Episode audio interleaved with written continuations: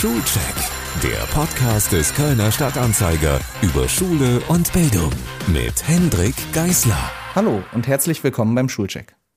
Heute möchte ich über sogenannte Problemschulen reden. Über Ghetto-Schulen könnte man auch sagen. Schulen also, denen ein zweifelhafter Ruf anlastet. Zu Unrecht sagt meine heutige Gästin im Schulcheck, Hanna Fecht. Hanna ist 26 Jahre alt, lebt in München und hat Medienkommunikation, Journalismus und Medienwissenschaft studiert. Sie hat unter anderem für die Cosmopolitan, InStyle, L, Zeit Online und Freundin geschrieben und ist heute Textchefin digital bei InStyle. Sie hat ein Buch über ihre Schulzeit an einem Gymnasium in Bielefeld-Brackwede geschrieben, dem das Label Problemschule angeheftet wurde. Der Titel Was für Ghetto-Schule? Nicht für die Lehrer, für die Straße lernen wir. Herzlich willkommen, Hanna Fecht. Hi. Dieser Podcast wird produziert mit freundlicher Unterstützung von NetCologne.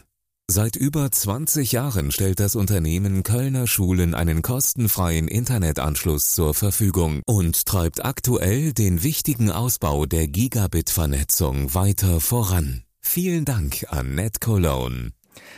Hanna, wie sehr hat dich die Schulzeit, über die du in deinem Buch schreibst, zu dem Menschen gemacht, der du jetzt bist? Ähm, sehr, glaube ich. Also ich glaube, dass, dass dieser, dieser ähm, Blick und diese Offenheit, die man für verschiedene Kulturen bekommen hat und auch das Interesse daran und diese Wertschätzung dafür, dass das auf jeden Fall was ist, was mich ähm, bis heute ausmacht und ähm, was ich auf jeden Fall aus meiner Schulzeit auch gezogen habe. Kannst du vielleicht mal die Schule beschreiben, jetzt wo du das gerade schon sagst, die Vielfalt äh, der, der Kulturen, äh, die hast du gerade genannt. Was war das für eine Schule und was hat die auch für eine Schülerschaft? Genau, die Schülerschaft war äh, bunt gemischt, würde ich sagen. Ähm, also da, da fangen wir eigentlich schon fast so ein bisschen bei meinem Thema an, äh, den, den Problemschulen, äh, wofür die ja sehr bekannt sind, dass sie einen hohen Anteil an Schülerinnen und Schülern mit Migrationshintergrund haben.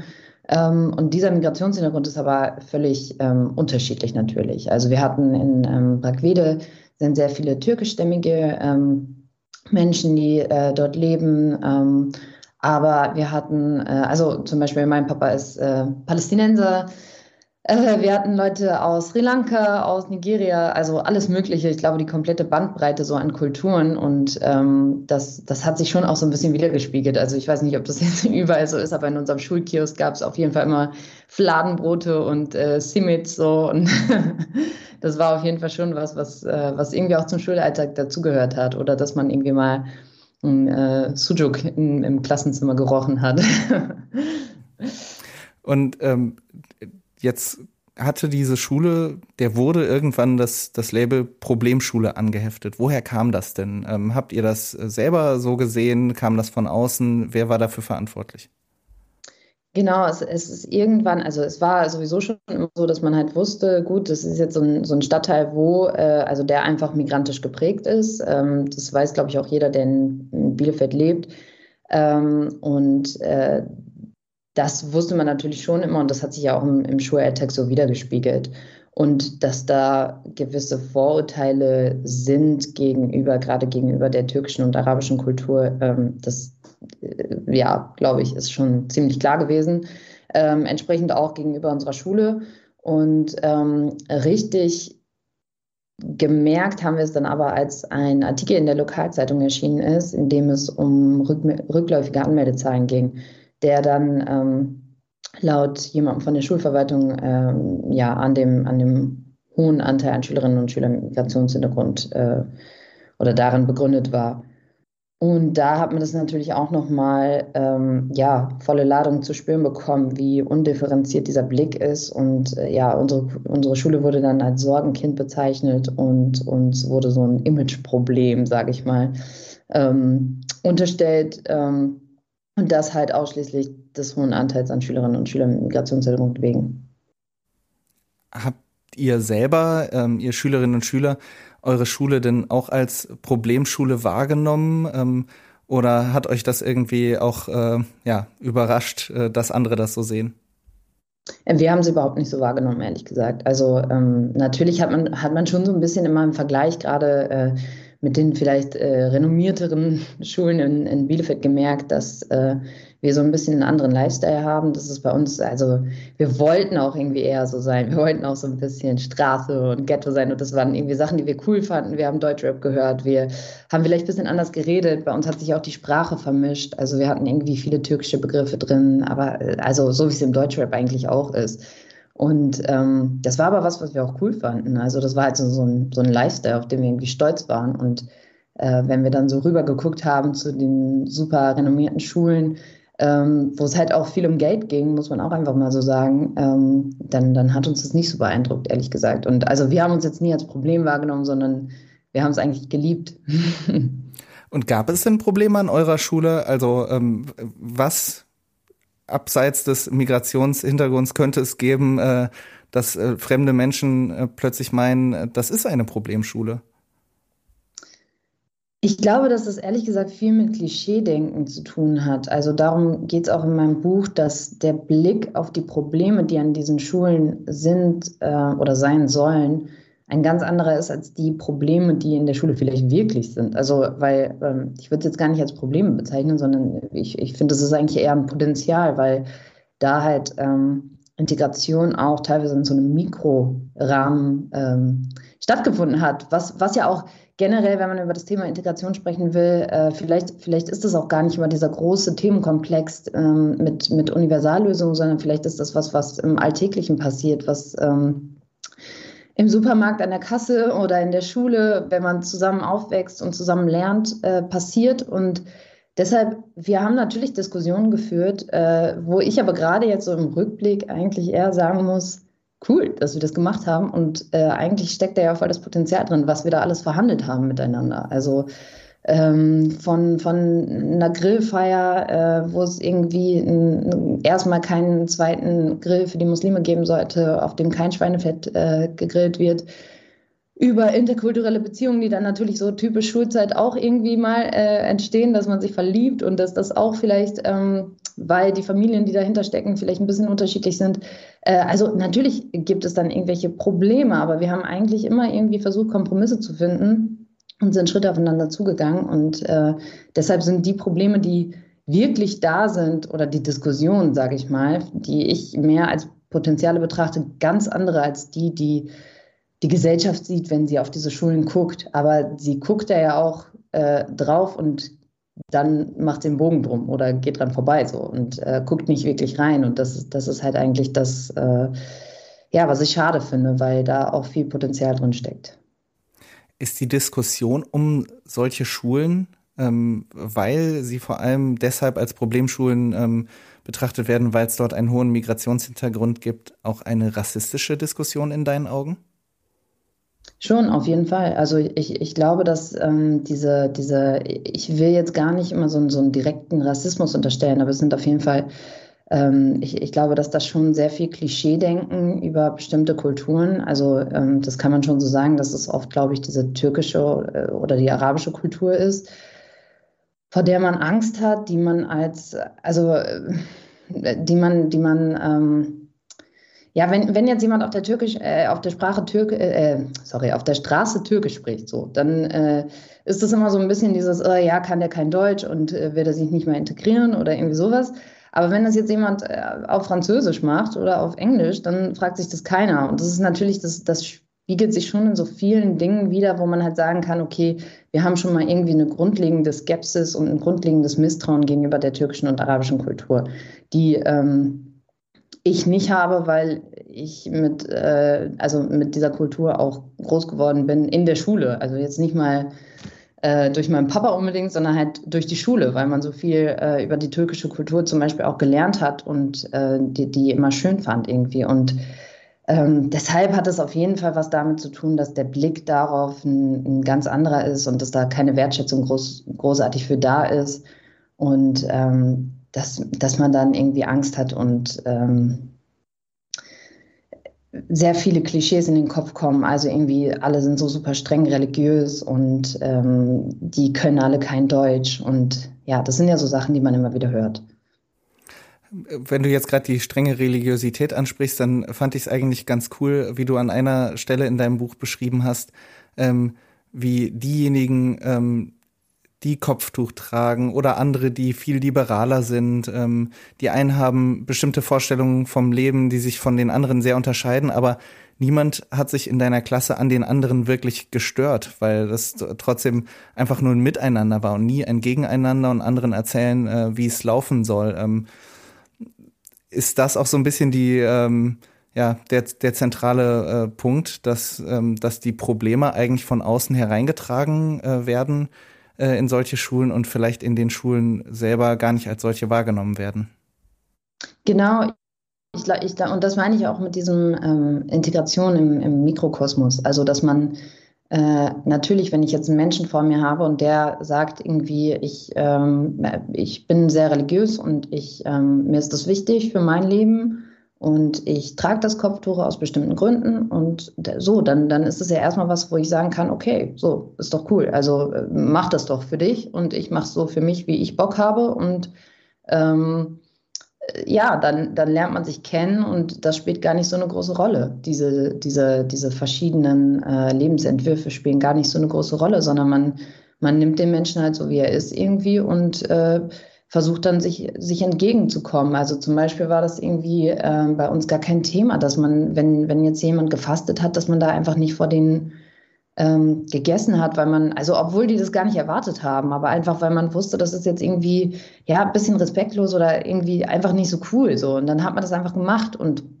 dann sind aber auch ähm, gerade die zu einem gekommen, für die äh, teilweise die Religion noch, noch eine präsentere Rolle im Leben gespielt hat, und haben einem als allererstes irgendwie zu Weihnachten oder zu Ostern so äh, beglückwünscht. Und das ist halt, also genau so ist es halt passiert und genau so finde ich es eigentlich auch schön, weil es ja gar nicht immer darum geht, dass man jetzt ähm, alles gleich sein muss und dass man das jetzt für sein Leben so ähm, hochhalten muss. Ich, ich, finde, man muss jetzt nicht äh, selbst so super religiös sein, aber man kann ja trotzdem sagen, okay, andere sind es und anderen ist das wichtig für ihr Leben und dann ist es doch cool. Und ich glaube, dass man da so eine tolerante Haltung entwickelt hat ähm, und natürlich auch die Unterschiede gesehen hat. Also das ist genauso wie jetzt bei Christen. Ähm, es die strengeren ähm, Leute gibt oder konservative, konservativeren, die ähm, irgendwie intensiver ihren Glauben äh, praktizieren und religiöser sind und äh, Leute, die jetzt irgendwie das vielleicht noch mal mehr für sich im Privaten äh, zu schätzen wissen und es gar nicht so unbedingt ähm, ja jetzt nicht so super religiös sind, dass es das natürlich auch bei den Muslimen genau so gibt und dass äh, auch da Unstimmigkeiten über bestimmte Bräuche oder sowas herrschen und äh, oder nicht mal nur Unstimmigkeiten, sondern auch Unterschiede einfach. Also auch die waren untereinander friedlich und haben, haben sich so genommen, so, okay, du machst das, ich äh, trinke trotzdem Alkohol und es war irgendwie, ja. Oder wie, okay. wie Köfte zubereitet werden, richtig? Das, das ja, hast du das zum Beispiel im Buch. Ähm, da macht jeder auf eine andere Art und Weise und äh, die Gemeinsamkeit ist aber dann, dass alle ja Köfte essen, nur halt so, wie sie es zu Hause machen. Ähm, Merkst du auch heute noch, wenn du mit Menschen sprichst, die, ähm, die deine Stadt kennen, wenn du denen erzählst, ja, ich war auf der Schule ähm, oder ich bin in, in Brackwede aufgewachsen, dass da bestimmte negative Konnotationen mitschwingen oder ähm, wirst du da vorurteilsfrei betrachtet? Also ich glaube, dass ich mir mittlerweile so ein Umfeld geschaffen habe, in dem äh, nicht mehr so viele Leute sind, die da äh, so denken unbedingt. Aber natürlich hat man das trotzdem zwischendurch, dass man, dass man solche Leute trifft und ähm, auch Leute, die, die andere Dinge jetzt vielleicht für sich viel, viel höher halten, als ich das tue und dass ich da schon teilweise so merke, dass, dass es Unterschiede gibt, wie man aufgewachsen ist und ähm, was man für sich zu schätzen weiß, auf jeden Fall. Du wohnst ja jetzt in München, in einer mhm. Stadt, die dafür bekannt ist, dass dort viele Wohlhabende wohnen. Ähm, Stichwort Schickeria. Äh, mhm. Merkst du im Gespräch mit Münchnerinnen und Münchnern, ähm, dass du auch eine andere Sozialisierung erfahren hast? Ich kann mir auch vorstellen, äh, äh, die sieht man den Migrationshintergrund ja jetzt nicht unbedingt an. Ähm, du beschreibst an einer Stelle auch, wie ja ich glaube, äh, ich weiß nicht, ob es an der Stelle so genannt wird, aber Biodeutsche in deiner äh, Gegenwart dann auch gern schon mal ähm, über diese Ausländer äh, lästern. Also merkst du da schon einen Unterschied? Ähm? Ja, also man, ähm, ich, ich glaube schon, dass äh, Brackwede jetzt im Vergleich zu München ein ganz anderes Pflaster ist. Ähm, das merke ich schon. Ähm, es sind natürlich trotzdem nette Leute, also ne, so, also auch in der Bielefelder Innenstadt sind nette Leute trotzdem, auch wenn sie jetzt anders aufgewachsen sind. Aber was so dieses Lockere und dieses ähm, dieses, ähm, ja, diese verschiedenen Kulturen hochhalten und so weiter angeht, das, äh, und auch vielleicht so ein bisschen weniger zu haben, also so dieses, äh, oder, oder wie man redet oder was für Musik man hört, dann natürlich merkt man schon Unterschiede. Aber auch ähm, in, in wohlhabenderen Bezirken in Bielefeld, sagen wir so. Ähm, und ja, was das angeht, ist, äh, ich glaube, bei mir liegt es tatsächlich noch mal mehr an dem ähm, deutschen Nachnamen auch äh, dass, dass da dann immer von ausgegangen wird. Und das merkt man schon, dass äh, wenn, wenn die Leute sich dann so ein bisschen in Sicherheit wiegen äh, und denken, jetzt sind wir hier irgendwie unter äh, in Anführungsstrichen Bio-Deutschen, dann ähm, kriegt man schon nochmal irgendwie die eine oder andere Sache zu hören. So. Ähm, und das ist, finde ich, aber auch immer interessant zu sehen, wie, also wie, wie viel da, sage ich mal, rauskommt, wenn die Leute dann äh, das Gefühl haben, dass sie das jetzt mal irgendwie ungestört äh, rauslassen können. Da merkt man dann schon immer so ein bisschen, also ich finde, es ist manchmal schockierend, wenn man so, ja, teilweise diese rechte Tendenz irgendwie ähm, bemerkt und traurig. Hast du da eine Zunahme in den letzten Jahren gemerkt oder ähm, ist, war das, war das jetzt eigentlich immer auf einem gleichen Level? Ich finde, man merkt es schon, dass es zugenommen hat. Also ähm, so. Woran? Äh, ja, äh, alleine daran, wie gesellschaftsfähig das jetzt geworden ist durch die AfD im Bundestag und ähm, ne, so, also äh, ich finde, es ist schon sehr äh, häufig so, dass man Leute trifft, wo man dann irgendwie denkt, oh, okay, das, das gefällt mir jetzt schon nicht und das hast du jetzt einfach mal gerade so unüberlegt gedroppt und ich weiß nicht, äh, wenn, wenn jemand da jetzt drauf eingeht, was da jetzt vielleicht noch so alles aus dir rauskommen würde. Also mhm. ähm, ja, aber ich äh, fange da auch ehrlich gesagt keine Diskussion an, weil ich äh, keine Lust habe, mir das reinzuziehen. So. Für wen hast du das Buch eigentlich geschrieben? Ist das für Kinder, die auf Schulen mit einem solchen Etikett gehen, für Eltern, um sie zu ermuntern, sich nicht dafür zu sorgen, Kinder auf solche Schulen zu schicken? Oder ist es für die Lehrkräfte?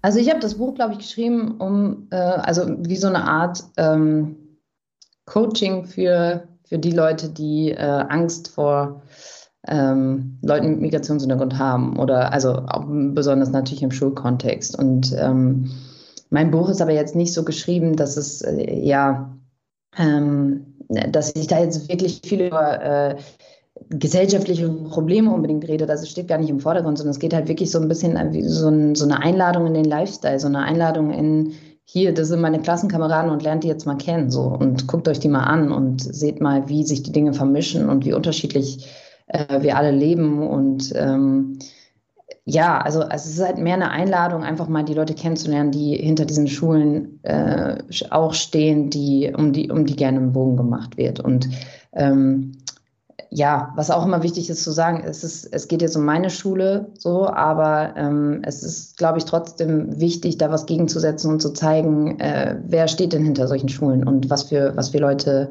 sind da oder waren da, die sich jetzt äh, in unserer gesellschaftlichen, also in, in der Gesellschaft aufhalten und ähm, für diese Gesellschaft auch äh, ja, effizient sind. Ne? so. Ein Lehrer hat dich mal als Problemschülerin wahrgenommen und äh, deswegen hast du dich doch dann auch immer mehr wie eine verhalten, schreibst du. Das mhm. klingt ja auch wie eine Nachricht an Lehrerinnen und Lehrer, Kinder bitte nicht in eine Schublade zu packen.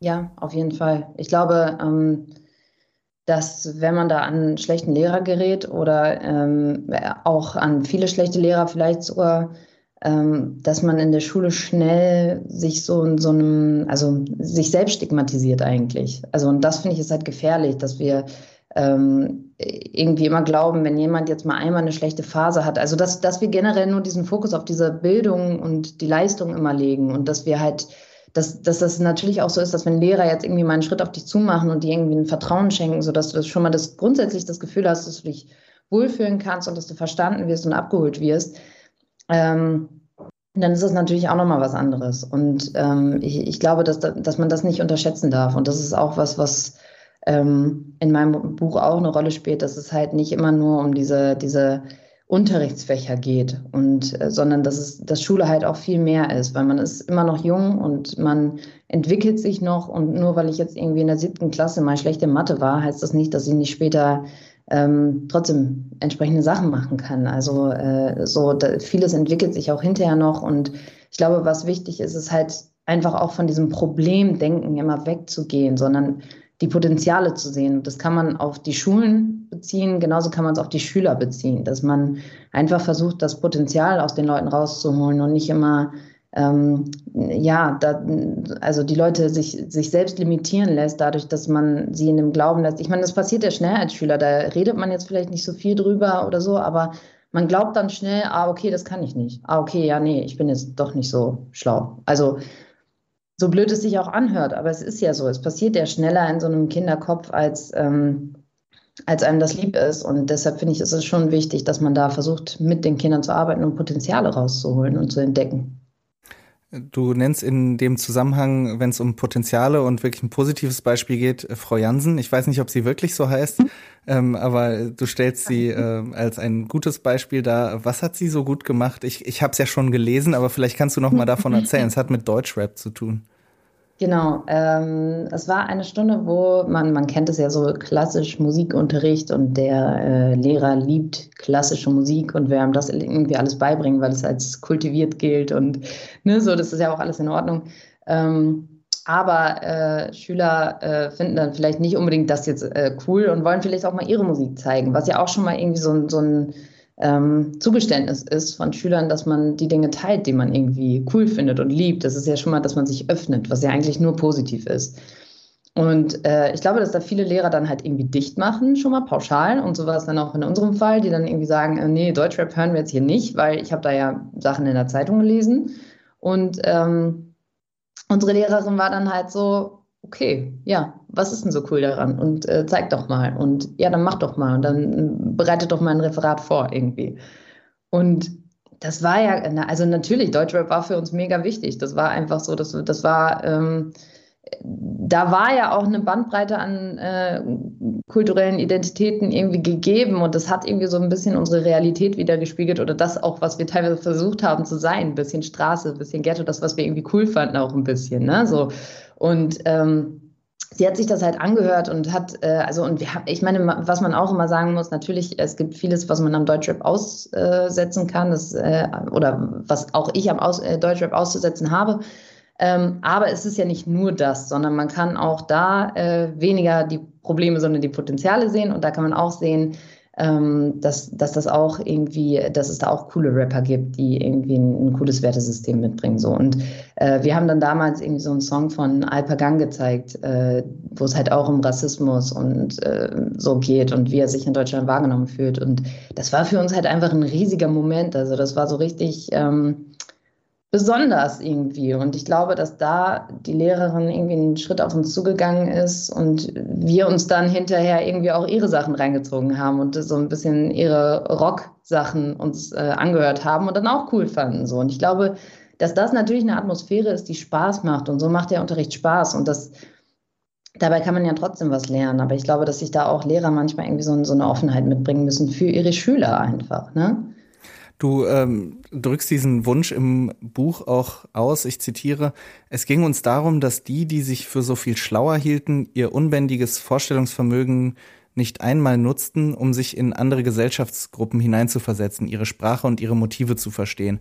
Das ist das, was, wo ich es jetzt verstehe, das hat Frau Jansen gemacht, was Herr Schulze, wenn ich den Namen richtig erinnere, ähm, ja. nicht gemacht hat. Ja, genau. Also ähm, ja, und da, damit meine ich auch irgendwie alle, die, die Deutschrap so pauschal verurteilen. Ne? Also so, ähm, dass das natürlich was ist, wo man auch sehen kann, dass da Leute sind, die, die was machen wollen und die irgendwie Texte schreiben und die ähm, ja, die kreativ sind und künstlerisch sind und dass das auch Leute sind, die vielleicht nicht aus den besten Verhältnissen kommen. Und ich finde, das ist halt auch was, was man so als Potenzial sehen kann und ähm, wo man vielleicht auch, wenn man im ersten Augenblick jetzt äh, ja, also viele stürzen sich natürlich immer auf diese Frauenfeindlichkeit, auf den Sexismus, auf diese ganzen Sachen. So, das, das weiß mittlerweile aber auch jeder und da könnte man natürlich auch nochmal anders äh, rangehen und dann äh, und, und diese jetzt nicht, äh, nicht so ähm, hohe Sprache, die im Deutsch gesprochen wird, unbedingt. Aber das, das sind natürlich Sachen, wo man, das kann man so sehen und man kann aber auch die Potenziale darin sehen und man kann das auch irgendwie ähm, ja, gerade als ein differenziert denkender Mensch dann vielleicht auch nochmal in einem anderen Licht sehen. Und das wird halt oft nicht gemacht. Und das hat unsere Lehrerin eben gemacht. Und äh, ich glaube jetzt auch nicht, dass sie ähm, bestimmte Ausdrücke so für sich hochgehalten hätte. Äh, ich meine, so ein Lied haben wir natürlich jetzt auch extra nicht gezeigt. Also wir haben ja jetzt nicht den härtesten Straßenrap gezeigt, aber ne, so. Ähm, aber es gibt, es gibt ja auch im Rock äh, Dinge, die nicht äh, die harte Sprache genau, benutzen. Genau. Ähm, da geht es ja nicht um das Genre an sich. Ja, ja, genau so. Und das, das ist halt auch irgendwie wieder was, wo man halt wieder sagen kann, so, okay, da sind jetzt irgendwie viele Türken, viele Araber und mh, hm, komischerweise irgendwie haben wir mit dem Deutschrap so ein Riesenproblem, weil das passt halt ins Bild irgendwie alles so, ne? Und es ist natürlich, ich, ich will das jetzt gar nicht rechtfertigen oder so, es gibt viele Sachen, die man hinterfragen kann, aber wie du schon richtig sagst, auch in anderen Genres ähm, kann man Dinge hinterfragen und Texte hinterfragen, auf jeden Fall. Ähm, und da wird es aber nicht so, so gerne gemacht, wie das beim Deutschrap gemacht wird. Und irgendwie, irgendwie passt das für mich ins Bild und irgendwie zeigt sich das in so vielen Dingen, ähm, dass wir da immer dann äh, gerne die Probleme sehen und die Probleme nach vorne stellen. Und das ist eigentlich schade.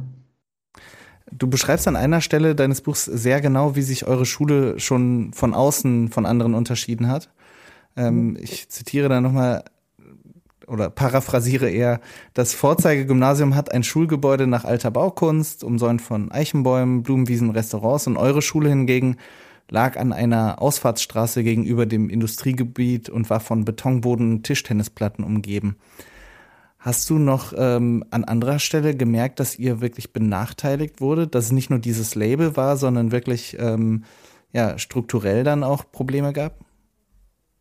Also was, was da jetzt so von oben irgendwie an, äh, also an äh, Maßnahmen, was es da für Maßnahmen gab oder äh, ob wir da jetzt benachteiligt wurden, das kann ich, glaube ich, ehrlich gesagt nicht sagen. Aber ich habe das nie als ein Problem wahrgenommen, weil ob meine Schule jetzt ähm, wunderschön aussieht oder nicht wunderschön, ist ja, ähm, ja, also natürlich hatten wir keine schöne Schule und so, also, es war uns schon bewusst, aber das war jetzt nichts, wo ich mir jeden Tag gedacht habe, oh Mann, ich will in diese wunderschöne äh, ähm, Schule gehen in der Innenstadt, die äh, sieht so toll aus oder irgendwie so und da haben die so, so einen Schlosspark, sondern irgendwie, und das finde ich aber auch cool, weil man hat da halt so eine Bodenständigkeit gelernt, dass man sich so dachte, egal, wir sind cooler.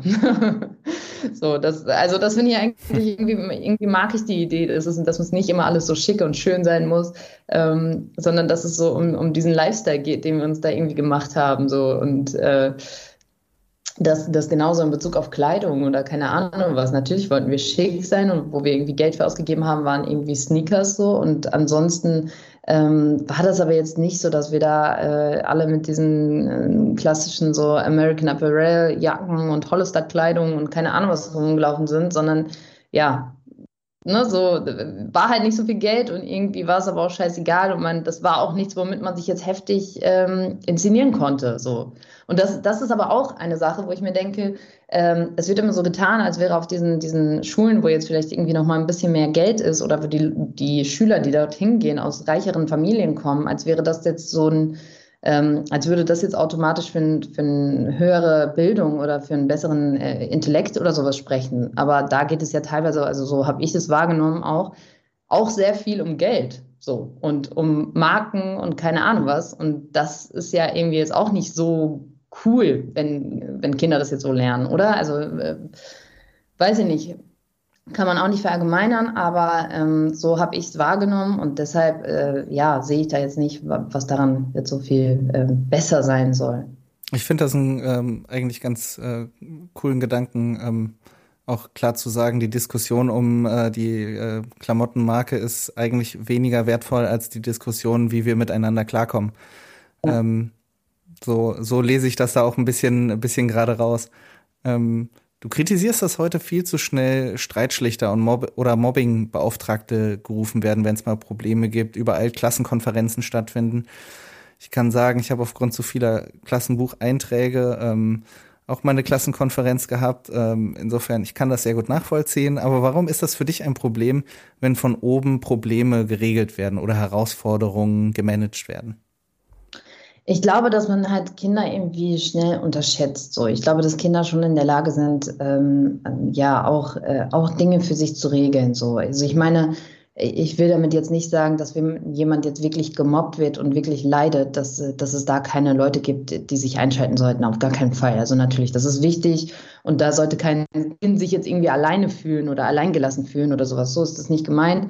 Aber ich glaube, dass die Tendenz äh, aktuell schon so ist, dass Eltern sich teilweise so ein bisschen super früh einmischen und ähm, immer sehr besorgt sind, was natürlich eine, eine, gute Intention ist, die man jetzt, ne, aber ich finde, es ist trotzdem, ähm, sehe ich das auf jeden Fall so, dass, ähm, dass Kinder auch an Konflikten wachsen können und dass es auch nicht so cool ist, wenn man Kindern Konflikte wegnimmt, weil man daraus ja auch Stärke gewinnt und ähm, ja seinen Charakter formt irgendwie, wenn man wenn man sowas dann für sich geregelt hat, dann ist man ja auch stolz drauf. Und ähm, es gibt auch Dinge, da redet man vielleicht mit seinen Eltern dann irgendwie gar nicht so gerne drüber. Und ähm, dann, dann äh, wird man vielleicht strategisch und versucht irgendwie Dinge für sich, für sich äh, ja, zu klären so, und zu regeln. Und wird auch ein bisschen selbstständig und so. Und ich glaube, ähm, wie gesagt, wenn das in so einem gewissen Rahmen stattfindet, ist das, glaube ich, schon positiv. Und ich glaube, ähm, da sollten Eltern jetzt nicht übereilt irgendwie immer einschreiten und ähm, sondern Kinder können Dinge auch unter sich mal ausfechten. Du wirfst die Frage auf, ob nicht diejenigen, die sich zu schade sind, ihre Kinder auf dieselbe Schule mit euch zu schicken, nicht äh, gar diejenigen sind, die äh, selber Parallelgesellschaften bilden. Warum sollte denn kein Vater und keine Mutter davor zurückschrecken, ihre Söhne und Töchter an Schulen anzumelden, denen ein zweifelhafter Ruf anhaftet? Das zum Schluss, denn das ist ja die zentrale Nachricht, die du mitgeben möchtest. Ähm, ich glaube, dass man auf jeden Fall erstmal damit anfangen sollte zu gucken, warum hat diese Schule einen zweifelhaften Ruf. So. Und wenn dieser Ruf nur darin begründet liegt, dass, ähm, dass da viele äh, Kinder mit Migrationshintergrund zur Schule gehen, dann glaube ich, ist es schon mal ganz gut, irgendwie so ein bisschen seine Vorurteile, ähm, die man hat, einmal zu hinterfragen. Und dann kann ich auf jeden Fall nur sagen, äh, dass es prinzipiell bereichernd ist, wenn man Leute mit verschiedenen Lebensentwürfen kennenlernt und dass das nicht heißt, dass man ähm, sich jetzt irgendwie auf eine schlechte Art und Weise verändert oder irgendwie sowas, sondern dass man eigentlich nur offener und toleranter wird und auch ähm, ja die Fähigkeit an die Hand bekommt, um die Ecke zu denken und verschiedene, verschiedene, ähm, ja, sich auf Leute einzustellen und Dinge hinzunehmen und einen Pragmatismus zu entwickeln und auch Kompromisse zu machen. Und ich glaube, dass das äh, jetzt mal abgesehen von, von dem Persönlichen, also dass es äh, den Charakter eigentlich nur formt, so wenn man auch mal was gegengesetzt bekommt, was, was nicht gleich ist, nicht eins zu eins alles, wie es bei mir zu Hause vielleicht läuft, dass einen das ähm, formt und wachsen lässt. Und ähm, glaube ich, ist es auch so, dass es für unsere Gesellschaft auch wichtig ist. Also ich habe es eben schon mal angesprochen mit, mit dem Thema Integration. Ich glaube, das ist genau ein Ort, wo man sagen kann, das ist eine Chance für Integration, weil da vermischen sich viele Dinge. Das ist auch eine, eine Sache, die ich in meinem Buch beschreibe. Und ähm, da wachsen Menschen zusammen, anstatt dass sie sich trennen. Und das ist eigentlich eine Chance. Und das ist ähm, was Schönes. Und da würde ich dann schon noch mal den Schritt wagen, mir einmal anzugucken, warum hat diese Schule jetzt so einen schlechten Ruf und ähm, wenn es dann wie in den meisten Fällen, glaube ich, an diesem hohen Anteil an Schülerinnen und Schülern mit Migrationshintergrund liegt, dann würde ich das auf jeden Fall nochmal hinterfragen und gucken, ob da nicht vielleicht doch mehr Chancen als Probleme liegen. So. Was für Ghetto-Schule? Nicht für die Lehrer, für die Straße lernen wir ist am 30. August im Ulstein Verlag erschienen, ist 224 Seiten dick und kostet 9,99 Euro. Vielen Dank fürs darüber reden und mir Rede und Antwort stehen Hanna Fecht. Danke auch. Danke fürs Zuhören auch an Sie. Ich freue mich, wenn Sie dem Schulcheck treu bleiben. Abonnieren Sie ihn auf Spotify, Google Podcasts oder Apple Podcasts. Bewerten Sie ihn auf iTunes, empfehlen Sie ihn Freundinnen und Freunden und im Kollegium, wenn es Ihnen gefallen hat. Alles Gute, bis zum nächsten Mal.